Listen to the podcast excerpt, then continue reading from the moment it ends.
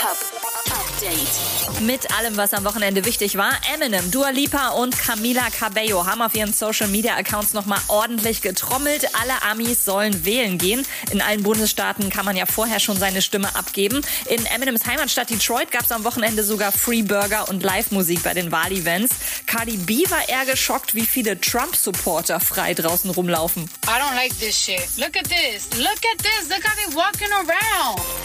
Jay-Z hat am Wochenende seine eigene Weed-Marke Monogram gelauncht und kommt auch gleich mit der passenden Playlist mit Weed-Songs um die Ecke. Rin hat seine erste neue Single recorded und schreibt, der Hashtag Kleinstadt bedeutet mehr, als ihr denkt. Und UFO 361 hat angekündigt, dass er im Dezember sein eigenes Fashion-Label launcht. Update mit Claudi on Air.